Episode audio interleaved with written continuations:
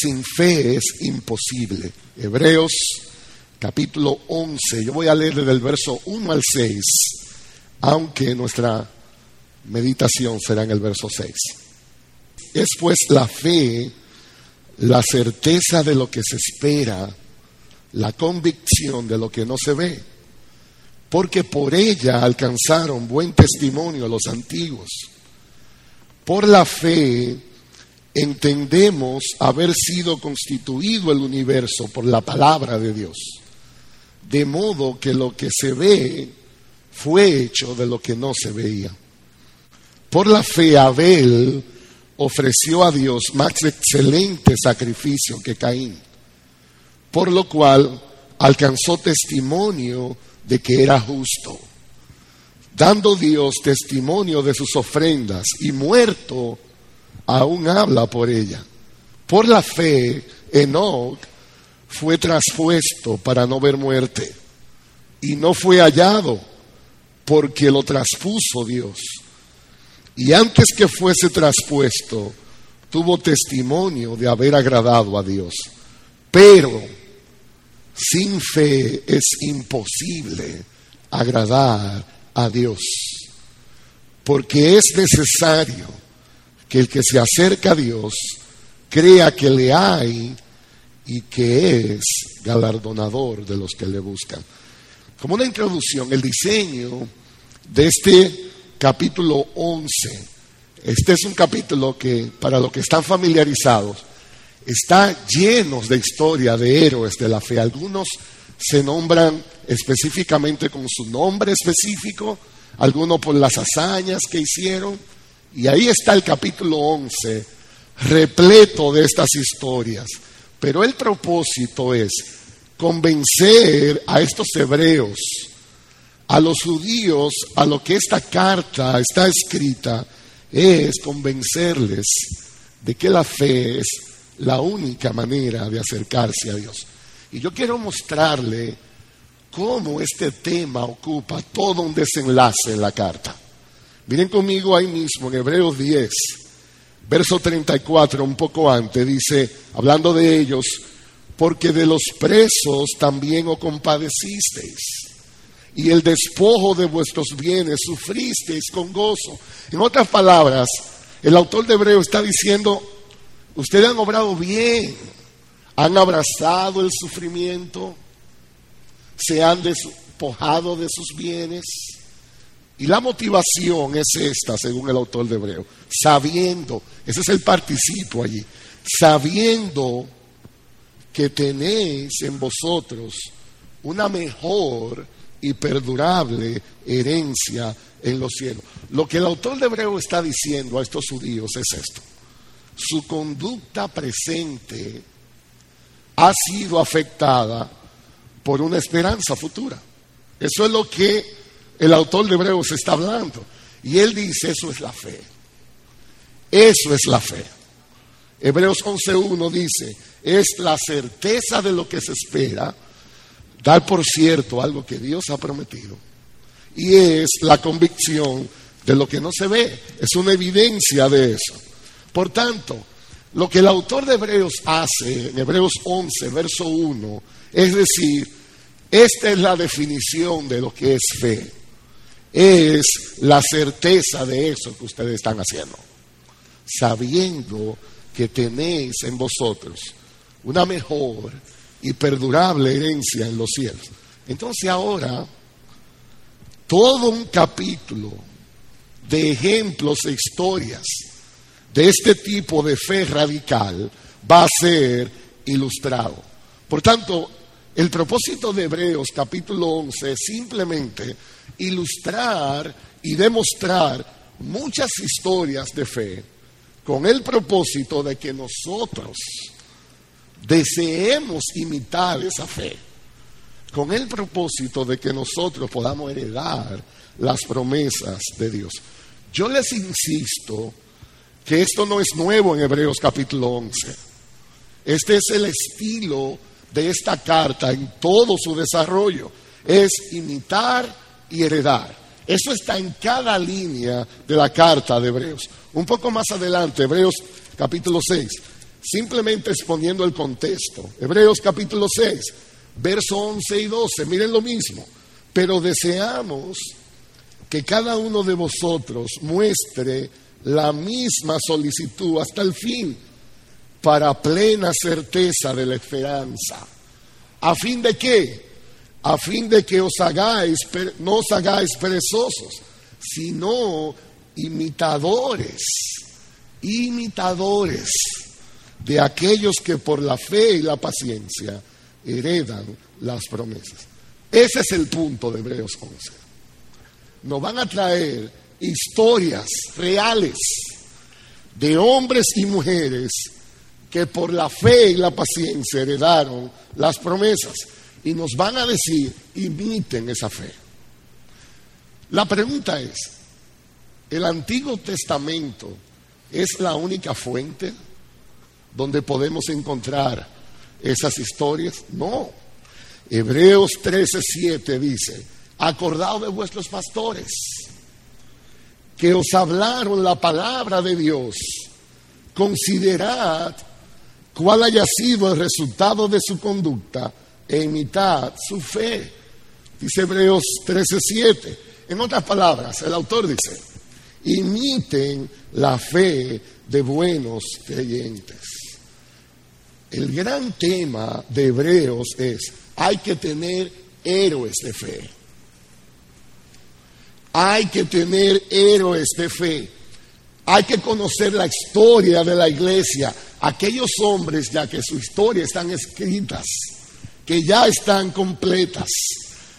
Nosotros animamos a los jóvenes, lean la biografía de los misioneros. Son excelentes ejemplos de cómo por la fe conquistaron tantas cosas. Hay que tratar de conocer hombres cristianos de buen testimonio, mujeres que han entregado sus vidas a sus familias, a la iglesia, a la comunidad por la causa de Cristo. Hay que conocer su fe y ser estimulados por ellos. Déjenme darle un ejemplo. Dios me ha dado el privilegio en Bethlehem de tener muchos héroes de fe. Yo doy gracias por los pastores que sirven allí. Yo pudiera pasar la noche hablando de eso, pero déjenme empezar a darle un par de ejemplos. Hay un pastor encargado de lo que es escuela dominical, se llama Beth Ward. Ese es un hombre que inspira a uno a buscar evidencias de gracia en el otro. No a buscar faltas, sino a buscar cómo Dios está obrando en esa persona. Es increíble cómo ese hombre se dedica y se enfoca a eso. Por ejemplo, en estos días, él como parte de su responsabilidad tiene que ir por todos los cursos de escuela dominical. Y fue al curso donde está mi hijo Luisen. Él se sentó detrás, observó la clase y por correo llegó una carta a mi hijo Luisen de 13 años. Luisen, yo doy gracias por ti. Yo veía que algunos niños estaban jugando, pero tú estabas atendiendo a la cosa. Y eso fue un tremendo estímulo para él. Así que ese es un héroe de la fe. Está el pastor Kenny Stokes, un hombre muy tierno. Es un gran ejemplo de eso. Y en estos días decía, yo quiero tratar que cada vez que nos reunamos, no importa cuál sea el motivo de la reunión, que haya un texto bíblico que nos inspire. Vamos a usar las escrituras. No importa cuál es el caso de reunión, pero aunque sea un versículo que esté en el corazón y por supuesto, mi héroe es Pastor John Piper.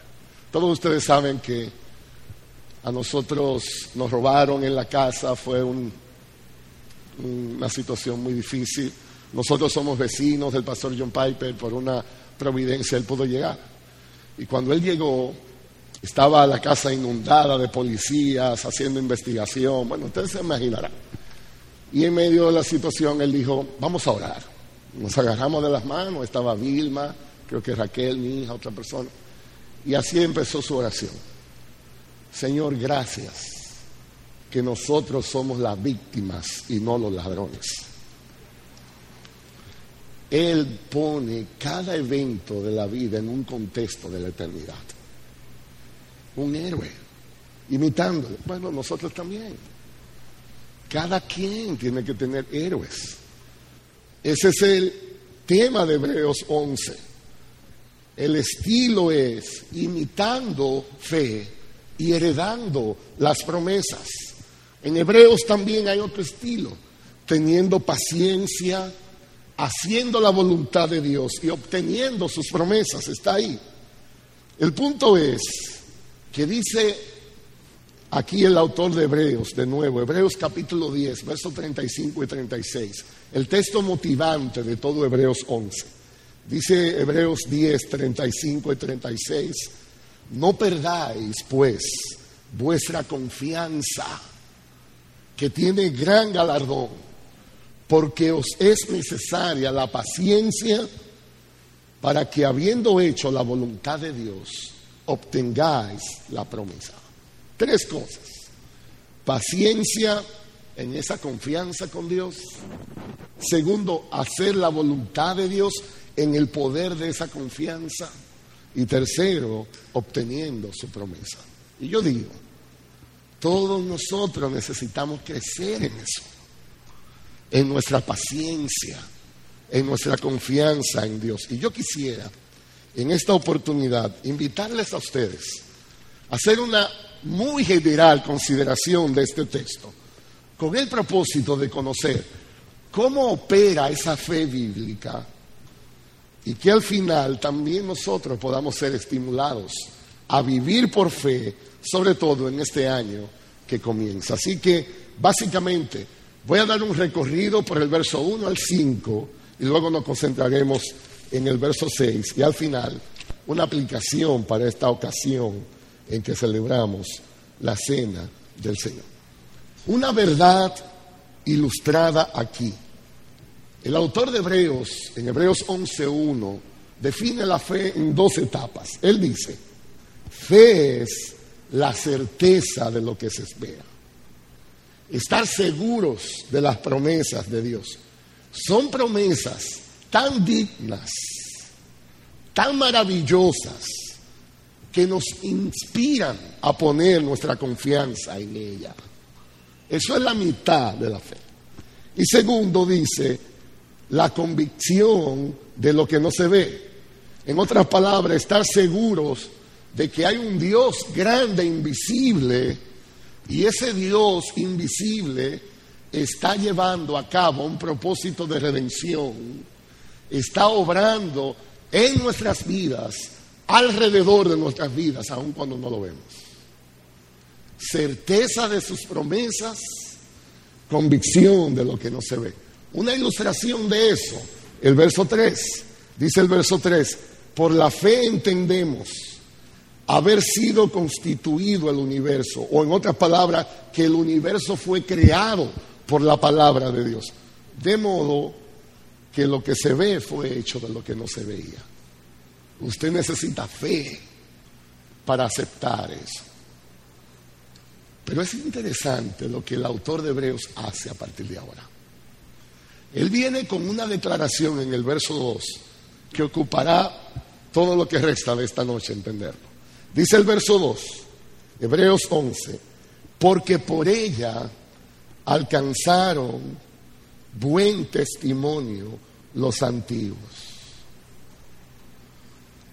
Ese tipo de fe que yo estoy hablando aquí fue la fe en que vivieron algunos héroes del Antiguo Testamento, dieron un buen testimonio. En el original, la palabra no es testimonio, sino aprobación. La versión de las Américas lo traduce mucho mejor y dice, porque por ella recibieron aprobación los antiguos. ellos fueron aprobados por Dios, ellos agradaron a Dios. En otras palabras, algunos santos del pasado exhibieron la fe que les capacitó de tal manera que Dios se agradó con ellos. Y dice el autor de Hebreos, ellos alcanzaron aprobación de Dios. ¿Cuál es el punto clave de aquí? ¿Qué es lo que el autor de Hebreos está diciendo con esto? Bueno, el punto es, el autor de Hebreos no está probando aquí lo que es la fe. Él lo está ilustrando. Yo quisiera insistir en esa diferencia. Lo que el autor de Hebreos, al citar los santos del Antiguo Testamento, está haciendo, no es probarnos lo que el verso 1 dice, sino ilustrar lo que el verso 1 dice. El autor no trata por ningún lado de probar lo que es la fe. Él lo asume y eso es sumamente importante. Por ejemplo, hay dos ilustraciones del Antiguo Testamento que aparecen aquí al principio del capítulo 11 como una evidencia de que alcanzaron favor de Dios. Ellos agradaron a Dios. Por ejemplo, Abel. Abel fue el segundo hijo de Adán y Eva Enoch, séptimo después de la generación de Adán, y está aquí. Él dice, los santos del Antiguo Testamento alcanzaron la aprobación de Dios, agradaron a Dios porque ellos lo hicieron con fe. Y él simplemente va a ilustrar qué fue lo que pasó. No es una definición de fe, es una ilustración de fe. Déjeme darle el ejemplo.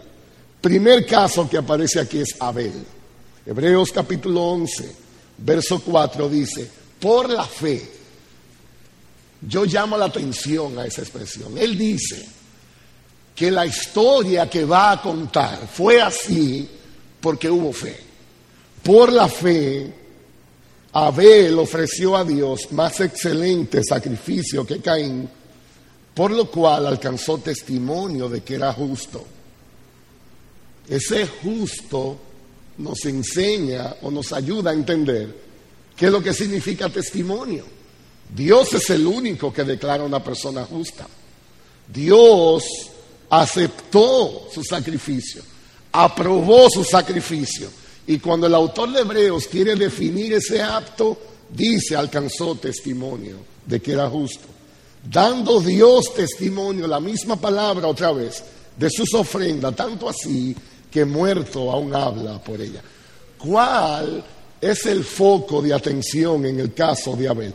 Dios aprobó su ofrenda, Dios tuvo a Abel como justo y la clave por la cual Abel fue aprobado, dice el autor de Hebreos, fue porque él lo hizo por fe. Miren, lo importante no fue lo que hizo, sino cómo lo hizo. De hecho, si usted estudia la historia de Abel en Génesis capítulo 4 más tarde, tanto Abel como Caín, los dos ofrendaron. El punto no fue lo que hicieron, el punto fue en cómo lo hicieron. Abel lo hizo con fe y dice que eso agradó a Dios. Por tanto, lo que hizo la distinción entre la ofrenda de Abel y de Caín fue la fe. Todavía yo no sé lo que es la fe. Lo único que yo sé es que Abel tuvo fe. Porque la Biblia dice que agradó a. Segundo ejemplo en Hebreos 11. Estos ejemplos, recuerden, están aquí como una manera del autor de Hebreos probar lo que él dice en el verso 2, que ellos alcanzaron testimonio de Dios que Dios los aprobó. El segundo ejemplo, para mí uno de los ejemplos más interesantes de la Biblia, es Enoch. Enoch. Dice el verso 5 aquí. Por la fe Enoch fue traspuesto para no ver muerte y no fue hallado porque lo traspuso Dios. Y antes de que fuese traspuesto, tuvo testimonio la misma palabra del verso 2, de haber agradado a Dios. Yo no sé qué tanto ustedes saben de Enoch. Yo no sabía tanto hasta que me tocó estudiarlo. En Génesis 5, no vamos a ir allá por causa del tiempo. Es impresionante. Es el famoso capítulo donde Moisés empieza a relatar la descendencia desde Adán. Y usted encontrará muchísimos nombres. Adán vivió por tanto tiempo, engendró a tanta gente y murió. Luego vino el segundo, vivió por tanto tiempo, engendró a fulano y murió. Seis de ellos hasta que llega Enoch. Enoch es el séptimo. Y es el único en Génesis 5 de que no se menciona en la lista de los que murieron. No murió el hombre. Dios se lo llevó. Usted puede por un momento pensar en eso. Yo me imagino en el devocional de la familia de Enoch. Y entonces van a hacer la cena ahora y todos lo están, todos están en el comedor para orar por los alimentos. Y Enoch dice, déjenme ir al baño, yo vengo ahora. Enoch entra al baño y empieza, pasa un minuto, cinco, diez. La mujer empieza a decir que se va a enfriar la cena, como todas las mujeres del mundo. Y entonces, ¿saben que no volvió más el hombre? Y ¿saben la razón? Dios le dijo, vamos allí, acompáñame. Nunca más volvió. Dios se lo llevó. Pero antes, dice el autor de Hebreo, él tuvo testimonio. Déjeme decirle, él vivió 365 años, él fue el papá de Matusalén, que vivió 965. 365 años de una vida de piedad. En el tiempo que le tocó vivir. ¿Saben qué? Enoch fue un predicador. ¿Y cómo usted sabe eso? Bueno, Judas, verso 14, dice que también de esos hombres profetizó Enoch. Enoch vivió predicando. Eso es muy obvio. Todo el que Dios le da la gracia para combatir el pecado debe ser un predicador. Dios elige de esas sociedades aquellos hombres para predicar el Evangelio. El punto es que Abel y Enoch son los dos primeros ejemplos en el capítulo 11 que el autor de Hebreos usa para decir, ellos alcanzaron aprobación de Dios y vivieron por la fe. Por la fe hicieron esto, por la fe hicieron esto. El problema de eso es este. Aquí hay un problema, un aparente problema. El autor de Hebreos elige estas dos historias para comenzar con el propósito de probarnos que Dios se agradó en ellos y que lo hicieron por fe, pero en ninguna de las dos historias en el Antiguo Testamento ni siquiera se menciona la palabra fe. No aparece la palabra. Y el autor de Hebreos dice, esos son dos ejemplos. Por la fe Abel, por la fe Enoch. Hay algo misterioso aquí.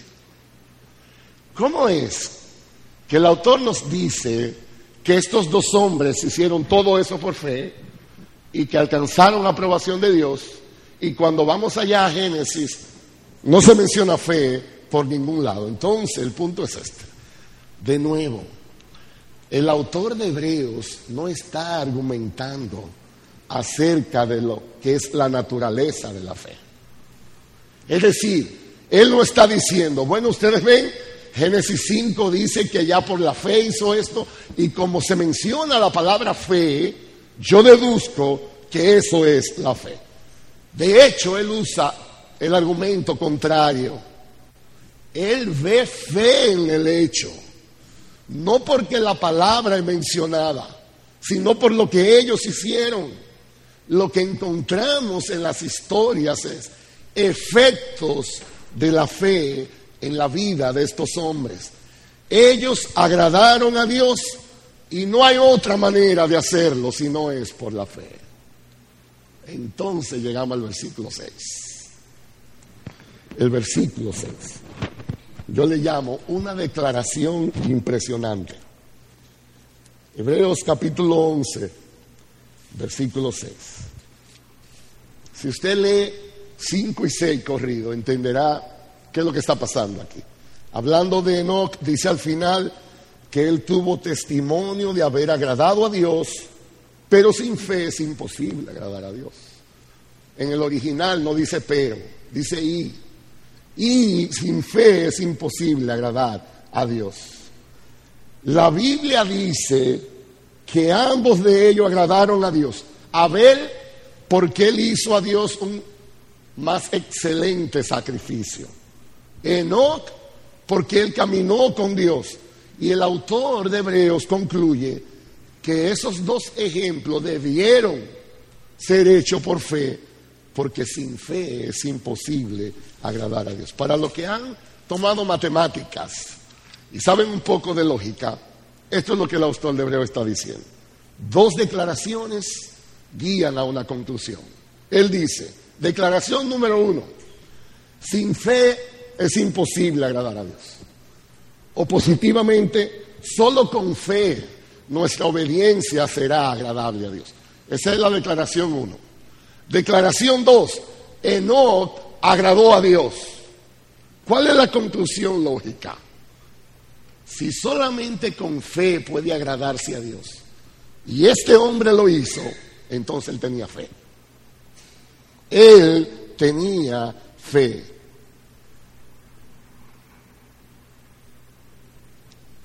¿Por qué entonces la fe agrada a Dios?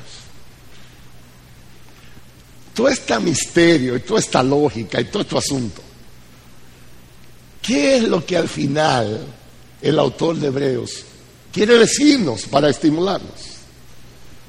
De nuevo le voy a repetir. Ellos alcanzaron la aprobación de Dios, son un ejemplo. Y él dice, por la fe Abel hizo eso, por la fe no hizo eso, aunque la palabra fe no se mencione allá, porque sin fe es imposible. Es imposible agradar a Dios sin fe. ¿Por qué la fe agrada a Dios? Y finalmente entonces viene un argumento glorioso, un argumento glorioso. Verso 6. Sin fe es imposible agradar a Dios, porque es necesario, ahí está la palabra clave, es necesario que el que se acerca a Dios crea que le hay y que Él es galardonador de los que le buscan. La versión de las Américas dice, el que se acerca a Dios crea que Él existe y que Él es remunerador de los que le buscan. El argumento puede ser estructurado así. Dios es agradado en nuestra relación con Él cuando dos cosas de su carácter son reflejadas. Él es real y Él es bueno. Miren, todo esto para llegar hasta aquí. Sin fe es imposible agradar a Dios. Por esta razón. Porque el que se acerca a Dios tiene que creer que Él existe y que Él es bueno. Un error en esos dos puntos no descalifica en una vida de agradar a Dios. Dios existe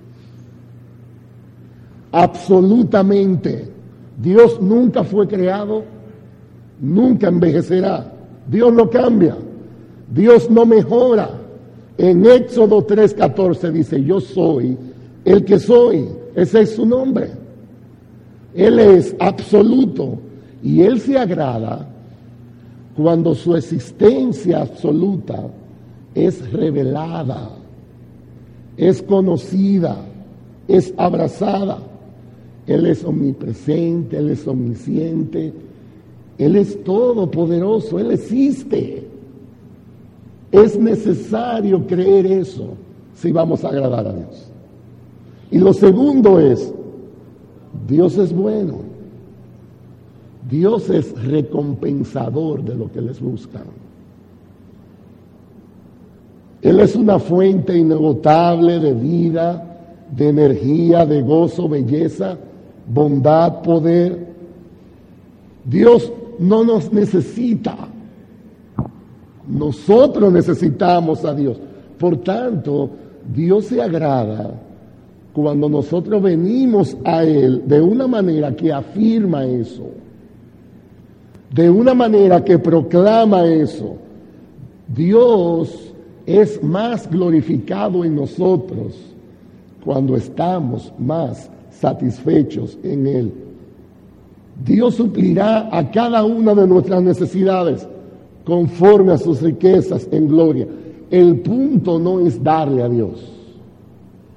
El punto es recibir mucho de Dios. Dios se agrada cuando nuestra relación exalta esas dos cosas de su carácter. Él es real, Él es bueno. Eso es fe. Déjenme dar un par de ejemplos de la Biblia. Antes de eso, déjenme combinar Hebreos 1, 11.1 con Hebreos 11.6. La definición de Hebreos 11.1 es fe, la certeza de lo que se espera, convicción de lo que no se ve. Hebreos 11.6 dice, fe es creer que Dios es real, creer en que no veamos. Segundo, Él es remunerador de los que le buscan, tener certeza de sus promesas. Es lo mismo, está todo coordinado. Déjeme leer, darle algunos ejemplos bíblicos donde podemos ver aplicado esto y con esto vamos a terminar. Miren conmigo Mateo capítulo 6, verso 30, por favor. De nuevo, sin fe es imposible agradar a Dios. ¿Por qué? Bueno, porque el que se acerca a Dios tiene que creer que Él es real y que Él es bueno. Y para eso hay que tener fe. Ese es el punto. Por ejemplo, algunos casos negativos en la Biblia. Mateo capítulo 6, verso 30, un texto muy conocido.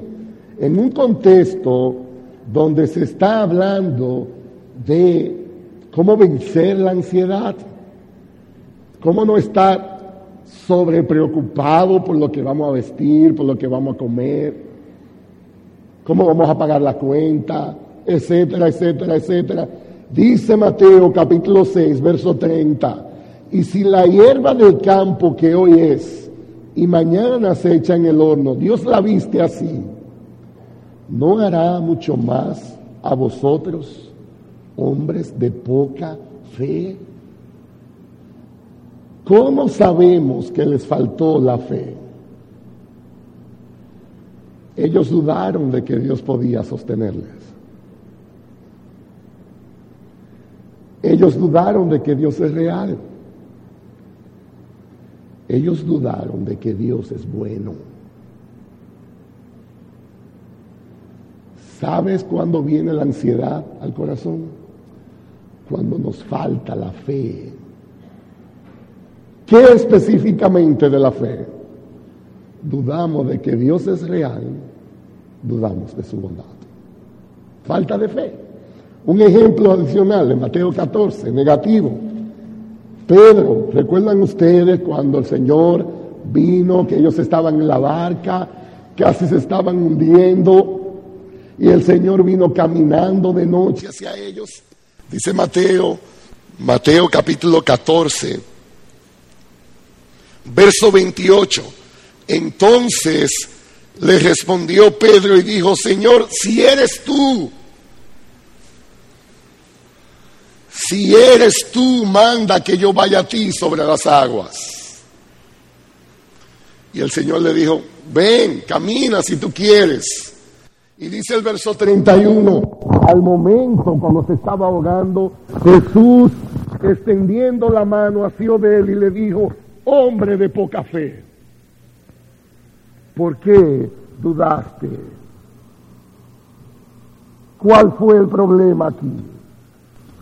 Pedro dudó de que Dios era real. Dice el autor de Hebreos,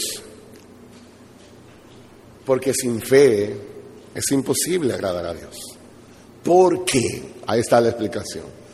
Porque el que se acerca a Dios tiene que creer que Él es existe, que es real y que Él es remunerador o recompensador de lo que le buscan, que Él es bueno. Y yo estoy tratando de ilustrarle con algunos casos reales de la Biblia cuando el Señor Jesucristo amonestó a algunos por fe o exaltó a otros por fe. En el caso de Pedro, él dudó y Cristo le dijo, hombre de poca fe. Un ejemplo positivo ahí mismo en Mateo capítulo 15, la mujer cananea. Dice el verso 25, entonces ella, estoy en Mateo 15, 25, entonces ella vino y se postró ante él diciendo, Señor, socórrome. Respondiendo él dijo, no está bien tomar el pan de los hijos y echarlo a los perrillos. Y ella dijo, sí, Señor, pero aún los perrillos comen de las migajas que caen de la mesa de sus amos. Entonces respondiendo Jesús dijo, oh mujer, grande es tu fe. ¿Cómo yo relaciono eso con Hebreos 11:6? Ella creía que Dios es recompensador de lo que le buscan. Ella no tuvo duda de la bondad de Dios. Job dijo, aunque Él me matare, en Él yo confiaré. La pregunta es, ¿cómo es nuestra fe? ¿Cómo es nuestra fe? ¿Qué tan grande es nuestra certeza de que Dios es real y Dios es bueno? Nosotros estamos iniciando un nuevo año, Dios, Dios no cambiará. Dios no cambiará. Él seguirá siendo Dios los 360 y tantos días del año que faltan. El problema está en nosotros. Necesitamos la fe para creer, para vivir con esa confianza. ¿Sabe cuál será la mayor amenaza, amado hermano, para ti en este año? El enemigo trabajará arduamente para que pongamos en duda una de esas dos cosas. Dudaremos de que Dios sea real, que está ahí, que me oye, que está consciente de lo que está pasando, o dudaremos de su bondad para con nosotros. Pero es necesario que el que se acerque a Dios tiene que creer que Dios existe, que Él es galardonador de lo que le busca. Eso hará toda la diferencia. Eso hará toda la diferencia. Por eso los discípulos del Señor Jesucristo, cuando le escuchaban hablar, cuando le veía cómo vivía, ellos oraban, Señor, aumentanos la fe. Aumentanos la fe. ¿Saben lo que hizo Abel? Él creyó que Dios era real. Él creyó que Dios era bueno. ¿Saben lo que hizo Enoch? Él creyó que Dios existía. Él creyó que Dios tenía un propósito bueno para su vida. Y ambos están en el Museo de la Fe de Hebreos, capítulo número 11. Por tanto, si nosotros queremos fortalecer nuestra fe, necesitamos conocer más a nuestro Dios. Necesitamos conocer más a nuestro Dios. Debemos conocer más de Él como se revela en su palabra. Entonces nuestra fe será conforme a su grandeza tendremos más certeza para esperar en esas promesas. Tendremos más convicción para las cosas que no se ven. La fe está basada en lo que Dios es, no en lo que nosotros somos. Todo se trata de Dios. Nosotros no vamos a experimentar una real fe si todo lo que hacemos es consultar nuestros sentimientos? Nuestros sentimientos no van a inspirar eso. Vamos a experimentar esa fe consultando la naturaleza de Dios.